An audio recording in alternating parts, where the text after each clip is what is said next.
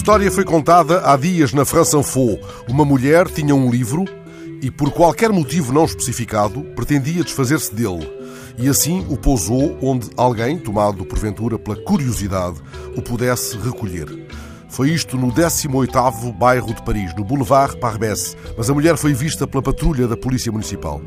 A notícia conta que a polícia aplicou, na ocasião, à mulher uma multa de 68 euros por depósito de lixo na via pública. A notícia podia ficar neste ponto. Tomemos que este é o ponto final da notícia, cada qual tirando do breve relato lições, ilações ou interrogações. Mas podemos caminhar ainda um pouco mais pelo passeio do Boulevard Barbès, lembrando o revolucionário do século XIX, que lhe dá nome, aquele que muitos colocam na galeria dos heróis românticos, mas cujo túmulo está surpreendentemente quase ao abandono. Se caminharmos um pouco, talvez entremos na livraria onde a mulher entrou e onde perguntou se podiam recolher aquele livro, um livro de fotografia, do qual pretendia desfazer-se. Não necessariamente porque não gostasse do livro, mas porque não teria espaço onde o guardar, ou simplesmente porque lhe agradava a ideia de que um desconhecido o encontrasse e o levasse e pudesse viajar através dele, através das suas páginas.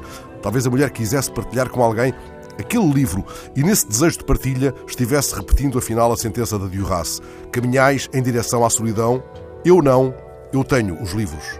Façamos, pois, caminhando daquele ponto final, talvez reticências, um talvez.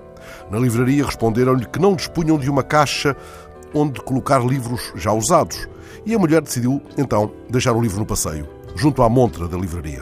Foi um gesto transgressor, custou-lhe 68 euros. Ouvida pela Fansanfo, ela não contesta o zelo policial, a aplicação da multa, mas o seu fundamento.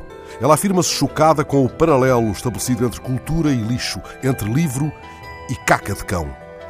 Dou comigo a pensar que esta mulher estava afinal respondendo, talvez, a um apelo que vi certa vez num jardim de uma pequena cidade no Brasil. Não jogue lixo, jogue sementes.